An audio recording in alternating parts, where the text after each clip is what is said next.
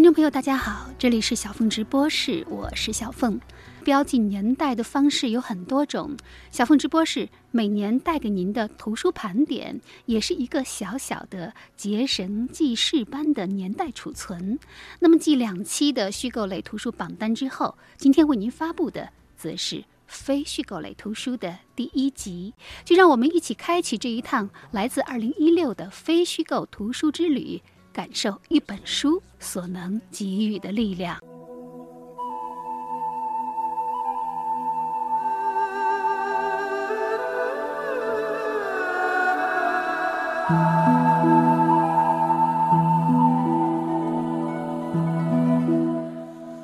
小峰直播室二零一六年度图书大盘点，非虚构类作品的一种年度致敬，叫魂。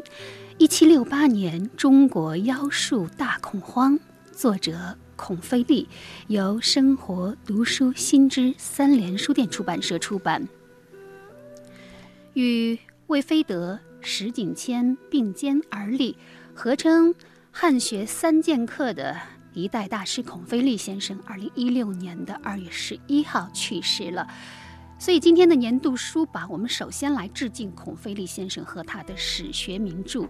教魂。孔飞利和费正清、石景谦这些著名老外汉学家一样，他也给自己起了一个很中国的名字。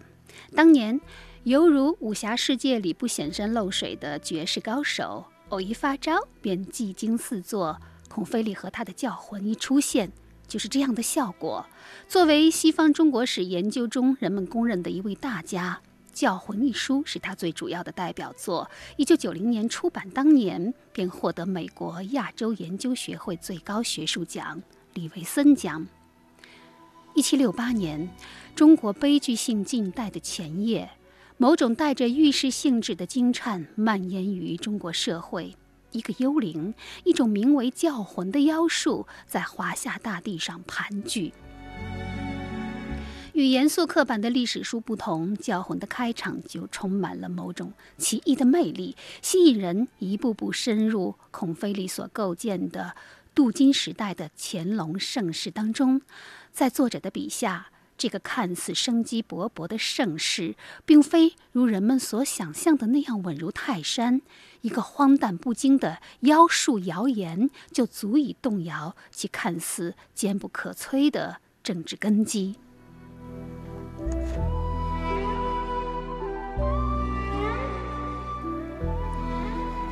关于教魂，《红楼梦》里有个故事非常接近。为了暗里算计贾宝玉、王熙凤，马道婆便向赵姨娘要了张纸儿，拿剪刀剪了两个人儿，然后问了他们二人的生辰八字，写在上面，又找了一张蓝纸，绞了五个青面鬼，叫他并在一处，拿针钉了。回去我再做法，自有效验的。那便是古代相传的所谓妖术。妖术作为一种嫉妒和复仇的工具，早已由民俗领域进入到了政治领域。王莽篡权、黄巾起义也无不假借妖术而起。随着孔飞利《教魂》一书的视线，读者进入了一七六八年弥漫四部的妖术大恐慌的世界。那时，大清帝国的统治。正处于乾隆盛世年间，整个社会生机勃勃。然而，就在那个时候，一种叫做“教魂”的妖术恐惧突然在中国爆发。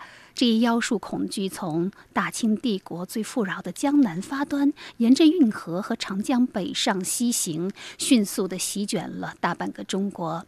当时的人们相信，人的灵魂和躯体是可以相分离的。若对着某个人身上的物体，比如他的头发变烧、衣服等食物念咒，便可以掌握别人的魂魄。通过这一类的妖术，施行妖术的人便可以实现自己的某些目的。无疑，民众对这种叫魂术有着极大的危险恐惧感。这种恐惧感就在接下来出现的几个普通案件中，慢慢的演变成了对妖术的大恐慌，晦暗不明的威胁，影响着民众的日常生活。从春天到秋天的大半年时间里，整个帝国都被这妖术恐惧动员起来，小民百姓忙着寻找对抗妖术、自我保护的方法，各级官员穷于追击流窜各地频频作案的妖人，而身居庙堂的乾隆皇帝则寝食不安，力图弄清教魂恐惧背后的凶险阴谋和政治目的，并不断发出圣旨，指挥全国的清剿。折腾到年底，在付出了许多无辜的性命和丢掉了许多乌纱帽后，案情真相终于大白。所谓的教魂恐惧，只是一场丑恶闹剧，没有一个妖人被抓获，因为他们本来就是子虚乌有，没有一件妖案能坐实，有的只是自扰扰人，造谣污蔑，屈打成招。沮丧失望之余。乾隆皇帝只好下旨收兵，停止清剿。这个站不住脚的教魂案，完全是乾隆个人意志的体现，而民间教魂妖术大恐慌，只是产生于无知又滋长于记恨的幽灵。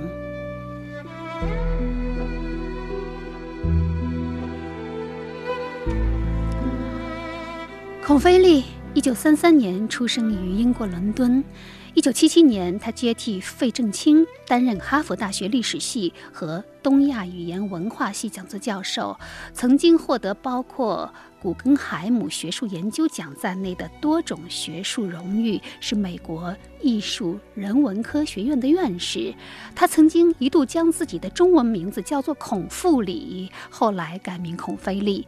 一九八四年，一个偶然的机会，孔飞利开始在中国第一历史档案馆从事研究工作，接触到了一批清宫档案，从而出版了《教魂》一书，以他新颖的视角、精当的方法。独到的见解，在美国的汉学界奠定了学术地位。在他看来，正是官僚们的敷衍塞责、欺上瞒下、官官相护，才使得妖术在帝国的江南复兴，横行无阻，并像瘟疫一样迅速蔓延。对帝国来说，这种官场的腐败积习，同样是一种威胁，其危害程度。并不亚于民间的妖术。要清剿妖术，必须首先对这样一部官僚机器加以整肃。而他关于教魂案的社会心理学、史学、人类学、政治学研究，关于现代中国政治体制的观念形态研究，都成为大学中国近代史专业研究人士的必读书。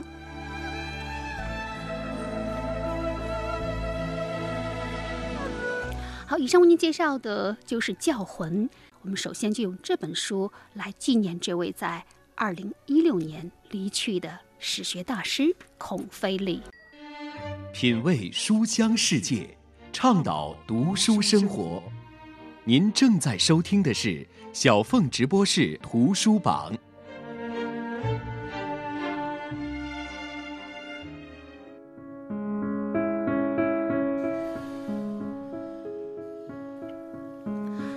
小凤直播室二零一六读书盘点非虚构类作品第二种，马克思韦伯与德国政治，作者沃尔夫冈蒙森，由中信出版社二零一六年十月版。马克思韦伯是谁？著名哲学家雅斯贝斯说，尽管。由于命运和环境的作弄，韦伯没有在政治方面享有显赫的地位，但却毫不减损他杰出政治家的本色。他的伟大就像一个没有手的拉斐尔，没有功绩，但却有着无限的潜力。著名经济学家熊彼特说：“韦伯是历来登上学术舞台的角色中卓有影响的一个。”而我印象更深的一句话，则是。韦伯之于社会学，正如牛顿之于物理学。在二零一六年的各大图书颁奖典礼当中，有一本关于马克思韦伯的著作频频获奖，这就是德国历史学界里程碑式的著作《马克思韦伯与德国政治》。因为人们从中发现了一个在帝国主义、民族主义和自由之间徘徊的韦伯，和以往那位神一样的社会学巨人有所不同。这本书的德文版一出版呢，便在学界掀起了巨大的波澜。二零一六年，他的中文版被引进，不仅拿到了《经济观察报》年度十大好书，还斩获了《新京报》年度社科好书的殊荣。《新京报》的致敬词这样写道：“怎样与激荡年代相处的拷问，百年来未曾远离过思想者。”马克思韦伯因卓越的思想而获得了崇高的学术位置，是著述颇丰的社会学家。但鲜为中文读者所知的是，他同时还是一位活跃的政治人物。二十世纪初年的德国经济得到增长，但在建制上却走向了相反的方向。蒙森先生忠实地记录了身处其中的马克思韦伯，倡导学术的中立性表述的同时，既批评。俾斯麦和德皇保守的社会政策，却也在魏玛制宪中期盼克里斯玛威权领袖重振大国荣耀。我们致敬德国历史学家蒙森，他将德国的政治和社会事件与马克思韦伯的鲜活的思考呈现出来，厘清了一个思想者。在变动环境中的矛盾面相，我们同时致敬翻译者严克文，以成熟的翻译将这一历史著作带到了中文读者的面前，让我们看到了一个伟大的思想者在他所在的年代的复杂境遇和选择。好，以上就是《新京报》年度图书评选致敬词。那严克文先生，小凤直播室又一位令人印象深刻的嘉宾。多年来，因为他在翻译马克思韦伯著作方面取得的卓越贡献，而赢得了“严于韦伯”的美誉。目前市面上已经有的韦伯著作中译本半数以上出自严克文老师的一笔。那韦伯究竟是谁？我们还是来听一段严克文老师做客小凤直播室的节目录音。现在学术界有一个。呃，很有意思的说法啊，叫严毅韦伯。呃，德国一路以来有很多的思想家对中国都影响深远，比如说呃康德、黑格尔、尼采、海德格尔等等等等。但是为什么严老师您会选择另一个德国人韦伯？我当初也是一个很偶然的机会，《新教伦理》刚出现第一个中译本的时候，那三联的本子，都是说又产生了一种那个历史。还能这么去看，呃，问题的思考角度还能这样去去调整，那种感觉，就是那种新鲜感、冲击力，那不愧是大师的著作。那这个韦伯，就是那次您开讲座的时候也提到，其实他是在德国现在是一个民族英雄式的人物，嗯，好像在德国每一个城市都修了一个韦伯广场来纪念韦伯。准确的说，不是修建，是命名，因为有些广场原来就已经有了，是别人的，然后改成韦伯马克思韦伯广场。愣把我们全城广场改成韦伯广场了，就就等于是这个意思。对对对，呃，因为韦伯作为一个思想大师，我们可以说他作为一个先知一样的这个人物，他曾经为这个他自己所深深热爱的那个自己那个亲爱的德意志民族啊，为他的前途、为他的出路感到焦虑。着急，因为他当年那个时代，整个德国上上下下里里外外的，反正不大像个样儿就是一战一战前后的德国，对对对对，啊，他是德意志民族，虽然满口袋都是银子啊，但实在是看不出有什么其他出息来。呃，经常比较猥琐，就是俾斯麦统治之后的那个德国，就是后俾斯麦时代。但事实上呢，德国人当时在韦伯眼里。就像只没头的苍蝇似的，东一榔头西一棒子，然后也不知道自己从哪儿来，更不知道自己上哪儿去。呃，经常比较猥琐，没有长远的政治眼光，尤其是没有那种，就人之所以为人的那种高贵的品格。最主要的就是对自己作为一个人，作为一个民族共同体成员之一，人人都应该有能力主宰自身生活的那种自由意志和条件。为什么他那么鄙视他们本民族的性格？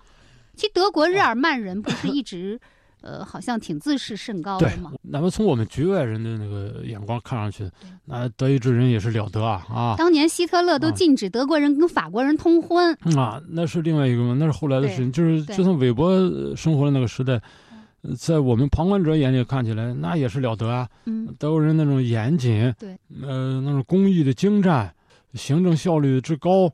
这不看着挺好嘛？对呀。但是韦伯认为这都是技术层面的事情，不是精神本质上的表现。他的精神本质实际上就是很猥琐。一个官员只想着做个更大的官儿，也就是在这个机器里头，从一个小螺丝钉怎么争取做一个更大的螺丝钉，而不是说想着承担更大的责任。你追求权利不要紧，或者你追求金钱也不要紧，你为了什么呀？为了权利而权利，为了金钱而钱金钱。那么当时德国人就从政治上到经济上就这种状态。咱就非常简单的，就咱看看咱们周围的暴发户，就知道怎么回事了。啊，有些典型的暴发户，我就曾经见过一个。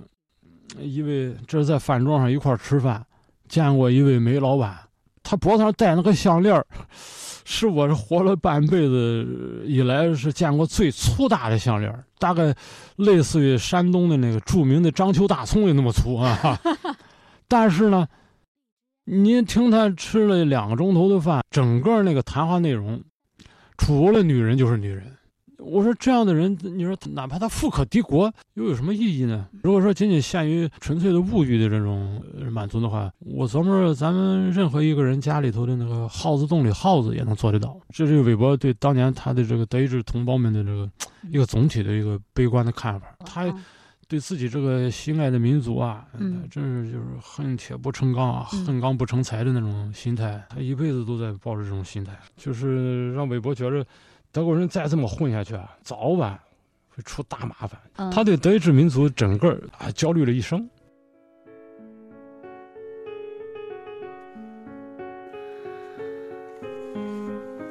这就是翻译家严克文先生做客小凤直播时的节目录音。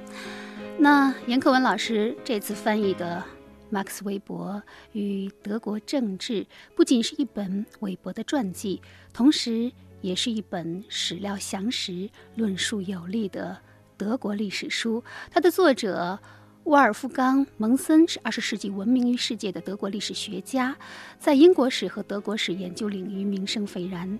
那么，在微博思想研究方面更是首屈一指。蒙森生于史学世家，他的祖父特奥多尔·蒙森一九零二年因写作《罗马史》而获得。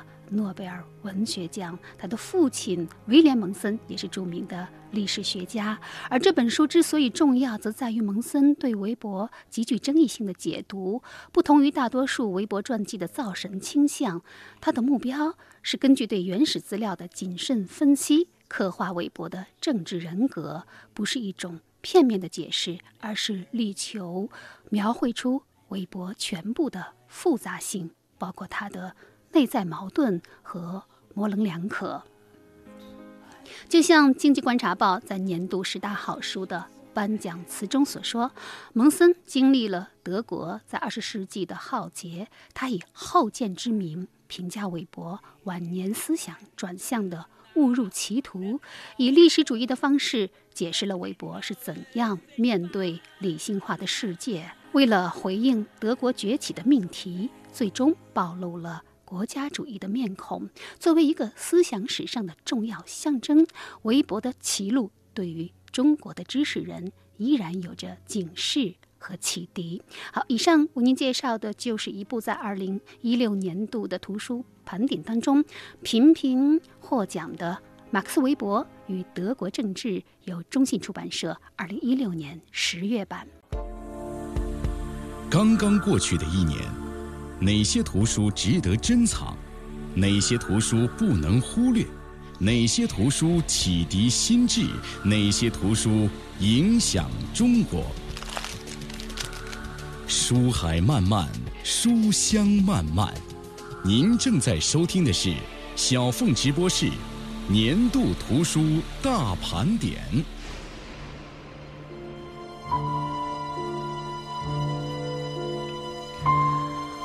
小峰直播是二零一六图书盘点非虚构类作品第三种，杨先让文集，作者杨先让，由广西师范大学出版社二零一六年十一月版。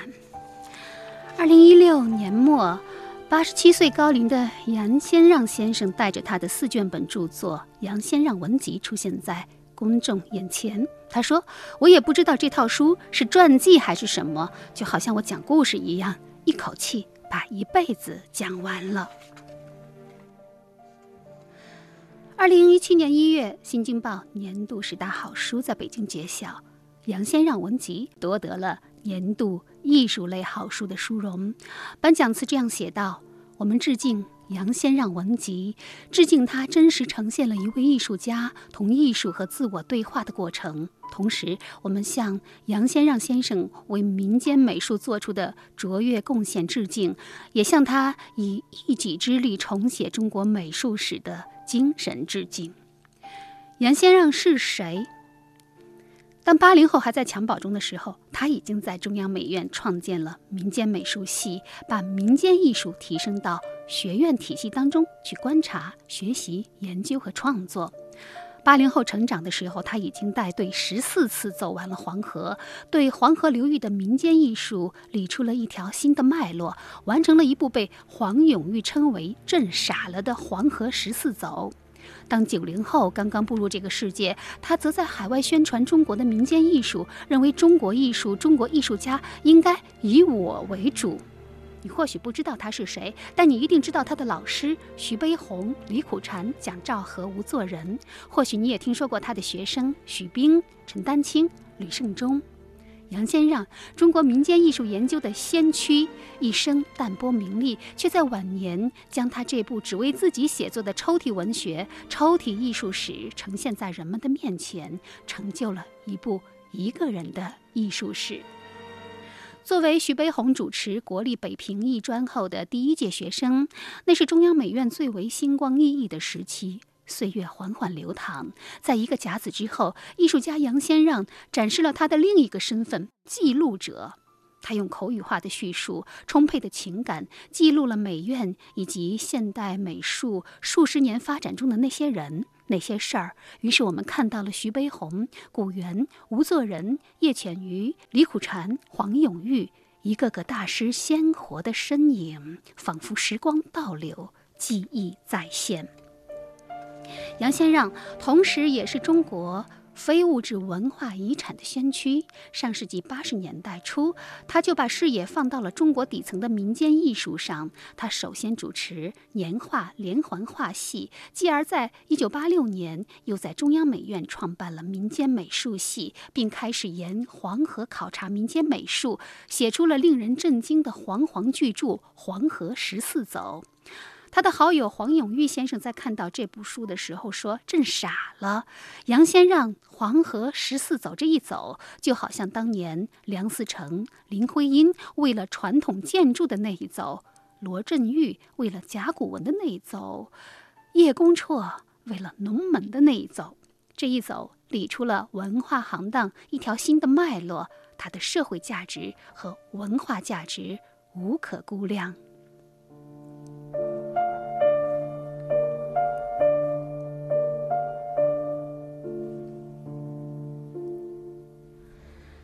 民间艺术是一个庞大的造型世界，实实在在的和广大的群众共存了数千年。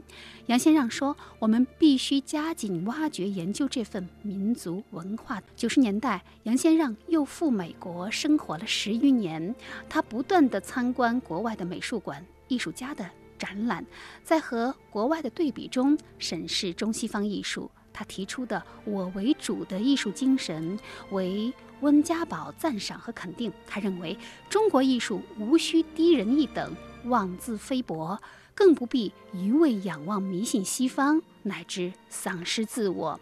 那么，这次出版的杨先让文集共分四卷，分别是《我是岛里人》《三人行》。梦底波涛和我为主，这是杨先让艺术人生的全面再现，如同一个世纪老人的非虚构写作，通过他的艺术开启了一个世纪的美术史大门，渐渐呈现一幅幅中国现当代艺术名家的画像，梳理出一条中国现当代艺术史的发生发展脉络。这样的一个人，这样的一套书，其意义。并不在于书本身，更在于被时代、被时间所遮蔽的中国美术百年人物志和百年美术史。下面就有请这套丛书的策划人、广西师大北京人文中心主任张杰先生谈谈关于杨先让文集编辑背后的故事。杨先让老师文集获《新京报》年度。艺术类致敬好书后，我去他家里看他。那天中午坐在客厅里和他聊天，他说他特别感谢广西师范大学出版社给他出了这套文集，经过重新的编辑，连他自己都觉得自己都爱看自己的这个四本文集了。嗯，包括他的艺术作品也是这样。他说不感动我的，我绝不画。四五年前呢，当杨先生老师把他的第四本文集委托我帮他出版的时候。当时我还是一个媒体的编辑记者，我一直琢磨怎么做才能给予他一种恰当的形式。后来，连我自己也没想到呢，就是我竟然做了一名出版人。这个时候呢，我给这杨老提了个意见，建议杨老呢把他的四本文集全部打乱，理出四个思路，编辑成呃眼前呈现的这样四本书的样式。第一本就是他的。呃，养老的个人史，第二本叫《三人行》，实际上是说的他的一些艺术界的朋友，不光美术界，包括呃其他的门类，话剧呀、音乐呀，他都有很多呃很好的朋友。我通过这一本书呢，能够呈现咱们中国的一个百年的美术史吧，这样的一个微观的个人美术史的概念。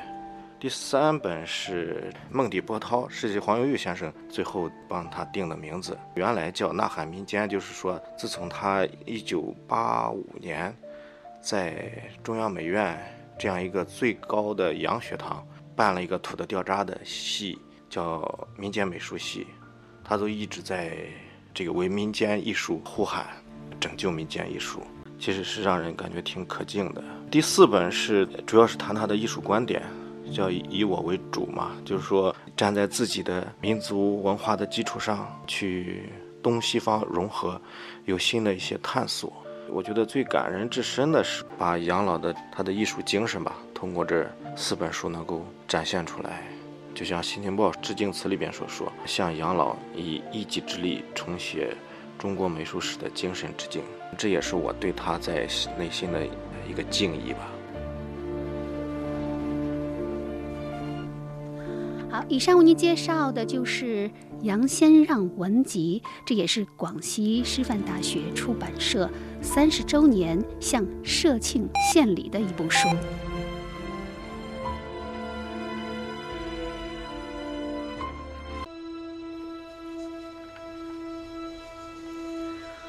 小凤直播室二零一六读书盘点非虚构类作品，接下来这一部呢？是又一本关于中国问题研究的重要的汉学著作《大分流》，作者彭木兰，翻译史建云，由江苏人民出版社出版。而这也是小凤直播室二零一六年读书春夏榜的上榜书。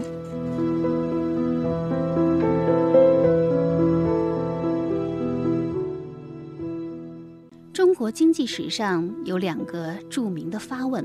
第一个是李约瑟之谜，由英国著名学者李约瑟提出：为什么中国古代科技水平和经济发展在历史上一直遥遥领先于其他文明，但是到了近代，科学和工业革命没有首先在中国发生？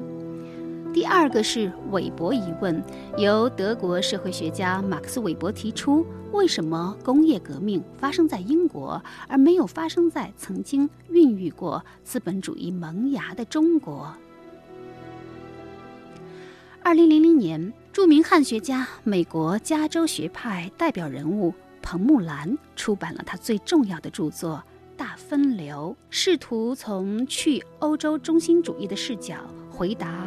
李约瑟之谜和韦伯疑问，他关于这一问题新的创建，立刻在美国学术界引起轰动。第二年便获得美国历史学会的费正清奖和世界历史学会年度奖。根据资料显示，在公元一世纪。中国的汉朝和欧洲的罗马帝国处于同一发展水平，人均收入基本一致，而且直到一八二零年，中国仍然是世界最大的经济体。用彭木兰的观点来说，中国与西欧发展差异的出现，乃是进入十九世纪以后的事情。以后的分流只是一连串近乎巧合的因素所造成的。那么，二零一五年八月，世界历史科学大会在济南召开。彭木兰先生也莅临济南，我非常有幸预约到了彭教授的个人专访。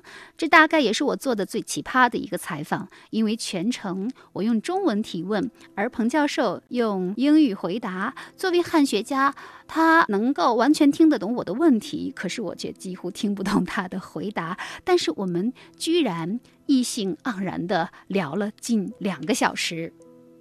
您的著作《大分流》是加州学派的代表作，而且当时在两千年的时候就拿到了费正清奖和世界历史学会年度奖。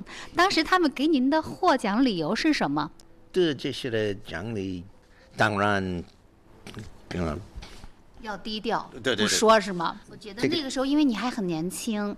那个时候也就三十四十年，四十年已经四十岁了。对对对，The prizes are not important. It's the influence of the book over the longer run that's important. 你的意思是说，奖其实不重要，一本著作能够产生持久的影响力是最最重要的。有一些书可能得奖励，可是十年以后。没有，没有人记了。对对对，所以我觉得最重要的是那个那个长短的、持久的影响力。嗯，对对对对。所以获奖理由您就不打算说了，是嗯，用英文吧。Well, of course, I was pleased when it happened, but the book has had an important impact. I didn't realize that we didn't know that. And I didn't realize that it was important to know that. We better find out mm-hmm. because that's the way that that understanding moves forward by generating new questions. Mm-hmm. 提出了一个新的问题，新的想法，可能是在以前，比如说很多汉学家、很多历史学家都关注到这个议题，呃，居然在你这里发现了一种更新的解释，所以就会觉得很好玩。接下来我们就来谈谈您的这本书《大分流》。我听说这本书当初命名的时候，它的英文名字啊是《The Great Divergence》。当时您获奖之后，这本书是在学界引起了巨大的反响。那个时候，不停的有一些学者把您的一些想法介绍到国内，然后他们在提到这本书的时候，用过的名字包括“大分叉”“大裂变”。好像我听说您就出中文版的时候，您更属意的名字是“大奇变”，是吗？最后怎么定的“大分流 ”？I had a number of conversations with the translator about this. and we were actually thinking for a while of 大分歧。大分歧啊，就是有意见分歧。对对。Okay. But we wound up that 大分流 was a better. 大分流非常的诗意，非常的壮美。So. I think she was right to say that it was it was her decision, but I think she was. 您这本书在引言里啊，第一个小标题就是 欧洲中心论的变体，那么是不是您在写这本书的时候就有一个观念在指引着你，就是要破欧洲中心论？为什么欧洲中心论在你看来是不可接受的呢？这个是一个非常主流的一个观点。对，So there are at least two definitions of Eurocentrism, and I think it's important to they're related to each other, but they're different. 这就是美国著名汉学家彭木兰先生在去年八月的济南世界历史科学大会期间接受小凤直博士的采访。我一直很头疼，因为广播不能打字幕，是不是可以用同期声翻译了，将这个采访分享给听友呢？记得我的问题还包括，比如大分流是以中国的江南和欧洲的。英格兰作为东西方经济比较发展的样本，为什么选这两个地方而不是北京和巴黎？大分流的时间点的选择，为什么是一七五零年？那么你是依据什么选择了这个时间点？等等。是的，为何？十九世纪的工业革命发生在英格兰，而非当时中国经济最发达的江南。在彭木兰的书中，简单来说，他分析的两个重点：第一是煤，是的，就是埋在地下的煤。他认为，英国煤矿位于经济发达的核心地区，运输费用低廉，使煤可以大量推广。而中国当时的煤矿分布于山西，与江南和岭南的经济发展核心区距离遥远。另一方面，英国煤矿。含水大，开采的时候需要不断抽水，导致了蒸汽机的发明。他认为这是西欧的幸运，是大自然给西欧的恩惠。那么第二呢，便是新大陆，也就是美洲的发现。美洲殖民地为西欧提供了更多的发展空间、资源。以及市场，继而摆脱了当时中国所遭遇的发展瓶颈。那我现在有一个有点挑战性的问题：假如在江南相同的腹地，也有相同质感的煤矿存在，你认为中国人能发明蒸汽机吗？可能的，because you actually don't need very much physics.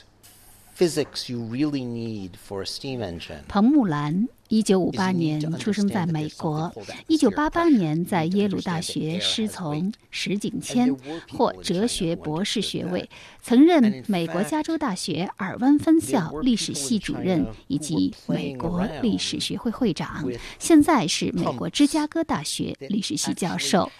如今，《大分流》一书已成学界公认的经典，反响巨大，但也争议不断。反对的意见集中在彭木兰过分强调资源优势，而忽略制度性因素和文化的影响。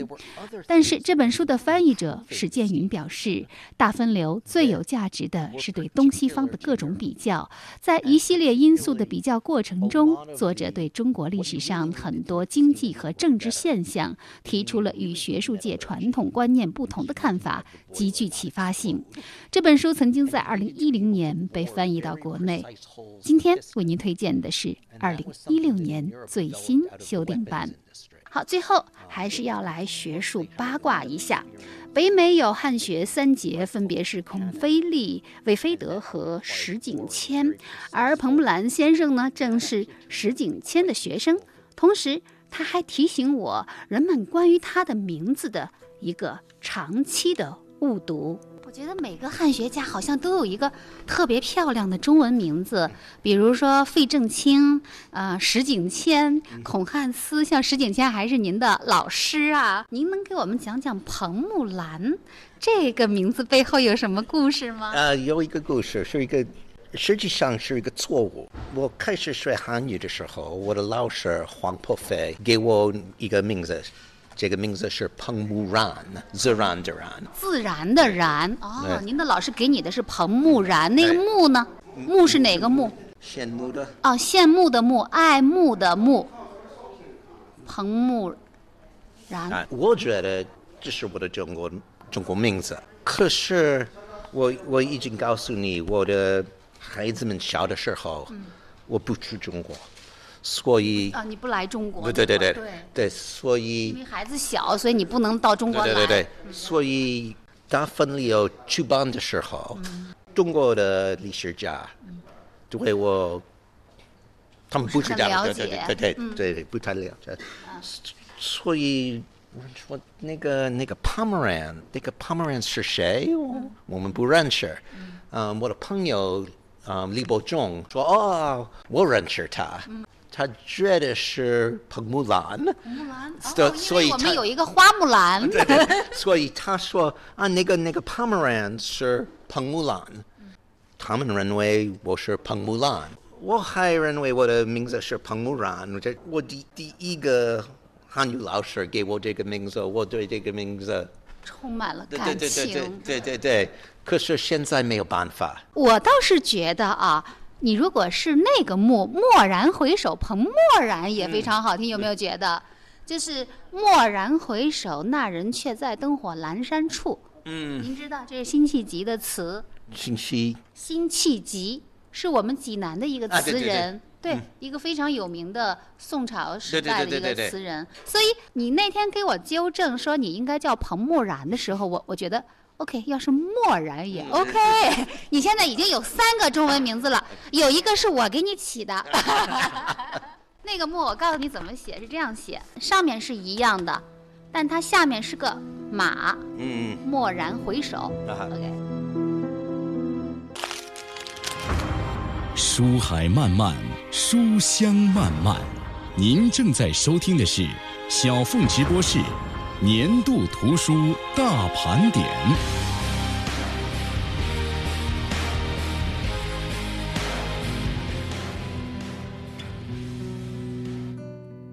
二零一六读书盘点非虚构类作品，接下来这一种《西班牙内战》，作者英国伯内特·伯洛滕，由新兴出版社二零一六年十一月版。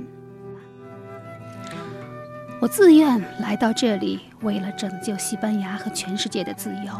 如果需要，我将献出最后一滴血。这是西班牙内战时国际纵队志愿军的入伍誓词。二十世纪三十年代，欧洲局势风云变幻，西班牙内战的爆发成了第二次世界大战的导火索。世界各地的人在西班牙的国土上进行国际势力的对决，而每一颗炸弹都是掉在西班牙的土地上。最后，大家扔下西班牙，留下满目疮痍、无数尸骨。没有人确切知道，在一九三六年七月到一九三九年四月的内战中，死了多少西班牙人。二零一六年是西班牙内战爆发八十周年，伯内特·伯洛滕佩恩的《西班牙内战》被公认为是关于西班牙历史首屈一指的著作，并且在二零一六年末的盘点当中获选《经济观察报》书评周刊十大好书。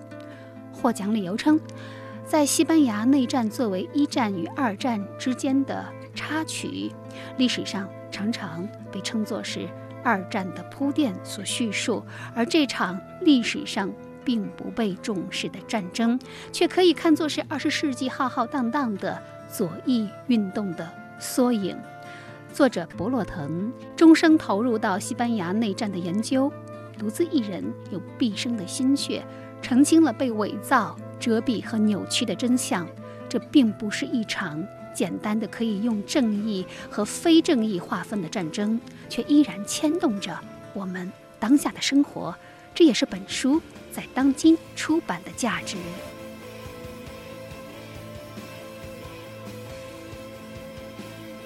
一九三一年，马德里街头旗帜飘扬，西班牙又一次共和。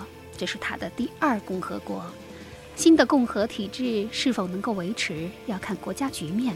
但遗憾的是，当时西班牙的局面没有大家认同的共同的基本理念。西班牙的左翼和右翼两大势力几乎对半的分裂了民众，左右翼分子互相攻击，政府改革的失败，旧势力军人和宗教人士的不满。长期积累，使得对立走向了武装斗争，最后在以弗朗哥为首的右翼军人的策划下，引发了内战。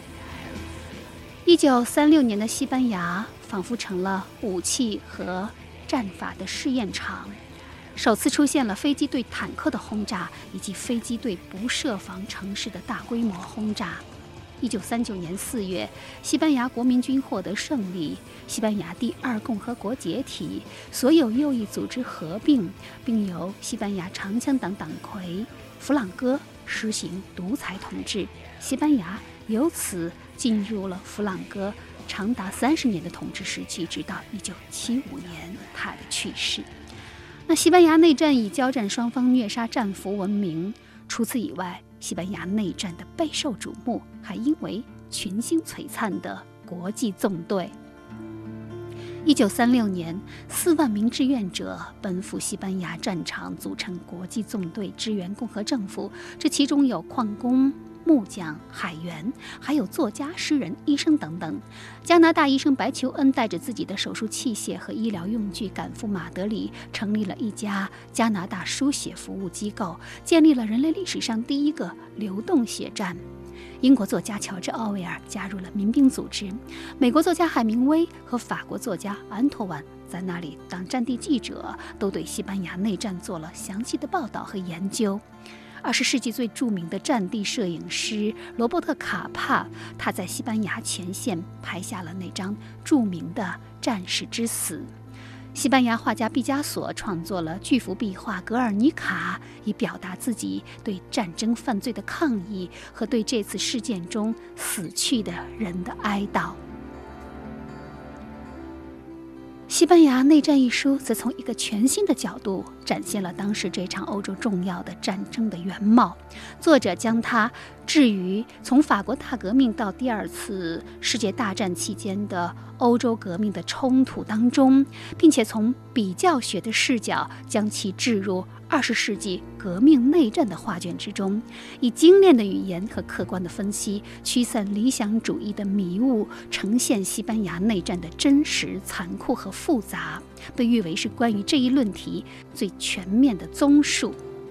伯内特·博洛腾是西班牙内战权威研究学者。他出生于英国，早年不愿继承父业，到地中海地区旅行。到巴塞罗那的时候，目睹了西班牙内战的爆发，以美国合众社特约记者的身份开始报道战争真相。战争结束之后，他到墨西哥跟踪采访数年。一九四九年定居美国，几十年如一日。博洛滕搜集内战史料，先后完成了《精心的伪装》《西班牙革命》《西班牙内战》三部著作。有人评价说，在关于西班牙内战的所有表现形式中，博洛滕的著作以其非凡的博学引人注目。他所使用的资料来源的数量和范围是无与伦比的。西班牙内战是欧洲历史研究中最深入的事件之一，而他的相关著作已经成为难以绕开的读本，在未来依旧如此。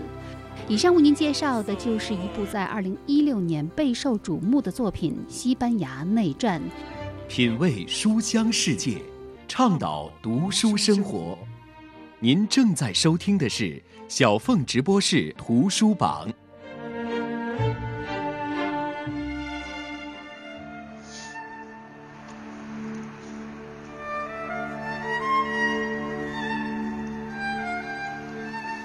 小凤直播是二零一六读书盘点非虚构类作品。接下来这一本《纳博科夫的蝴蝶》，作者库尔特·约翰逊、史蒂夫·科茨，由上海交通大学出版社二零一六年五月版。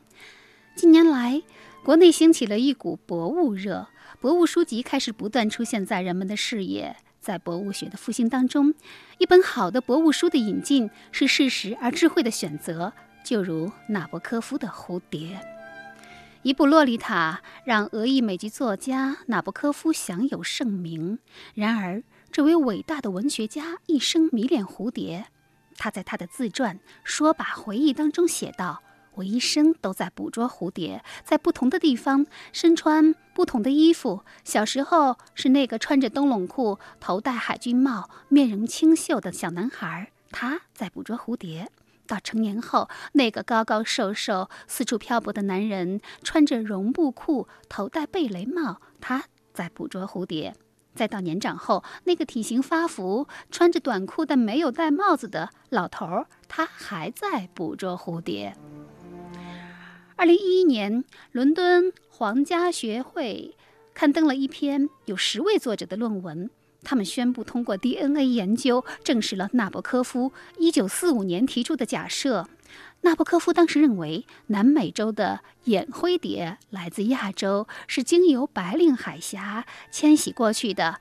但在当时，这一假说被看成是业余的推测。这一证实让文学家纳博科夫再次因为他的蝴蝶研究出现在公众的视野中。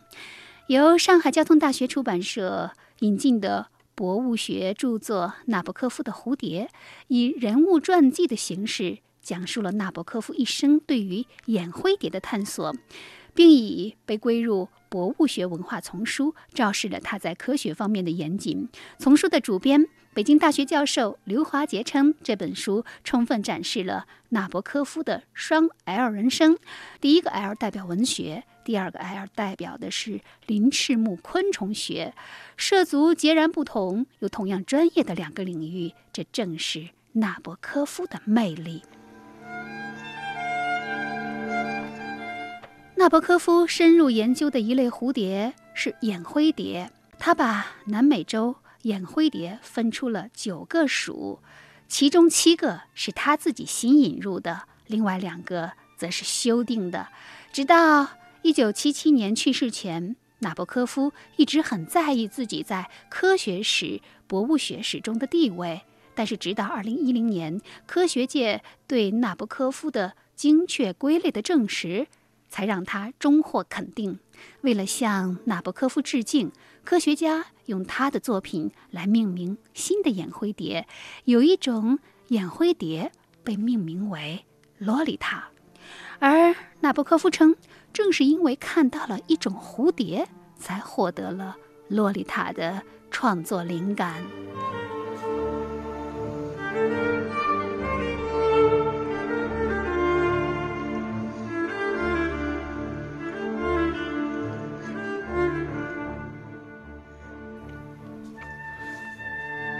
作为一位蝴蝶的迷恋者，纳博科夫曾经说：“假如俄国不发生革命，也许我会把全部生命献给蝶类学，根本就不会写什么小说。”而他的另一句名言是：“文学灵感的快乐和慰藉同在显微镜下发现蝴蝶的一个器官，或是在伊朗。”秘鲁山腰上发现一个未被描述过的蝶类的乐趣，相比就不算什么了。看来他对蝴蝶的迷恋远超过对于洛丽塔的迷恋。但是我们仍然能够从纳博科夫关于蝴蝶意象的描述中，看到他作为文学家的非凡的能量。他的书写显然有别于生硬的教科书。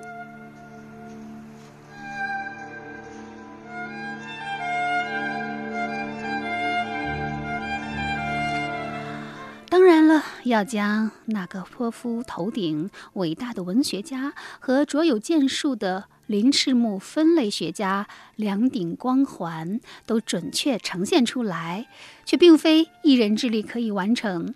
纳博科夫的蝴蝶是由两位作者共同写就，第一位作者。库尔特·约翰逊是一位鳞翅目分类学、系统演化和生态学方面的专家，而第二位作者史蒂夫·科茨是《纽约时报》的记者。他们在这本书上下了很大的心血。两千年，纳博科夫的蝴蝶就登上了《波士顿邮报》十大科学类畅销书榜。那就让这本纳博科夫的蝴蝶带你去品读这位文学家。激荡不平凡的科学人生，看他如何以科学的热情和诗的精确诠释，贯穿了他一生的蝴蝶美学、蝴蝶科学以及蝴蝶哲学。好，以上为您介绍的就是纳博科夫的蝴蝶，由上海交通大学出版社二零一六年五月版翻译，李颖超、丁志良、丁亮。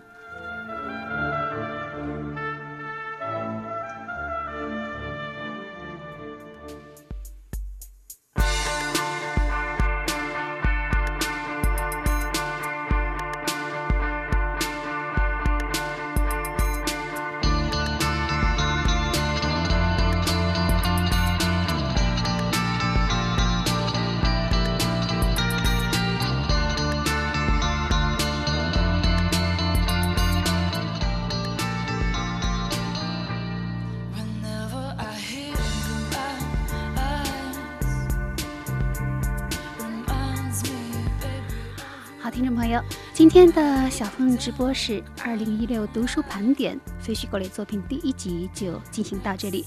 主持人小凤代表节目总监王尚共同感谢您的收听，也祝您春节快乐，万事如意。好，欢迎您关注本人新浪微博小凤丢手绢以及微信公众号凤 radio 小凤直播室。再会。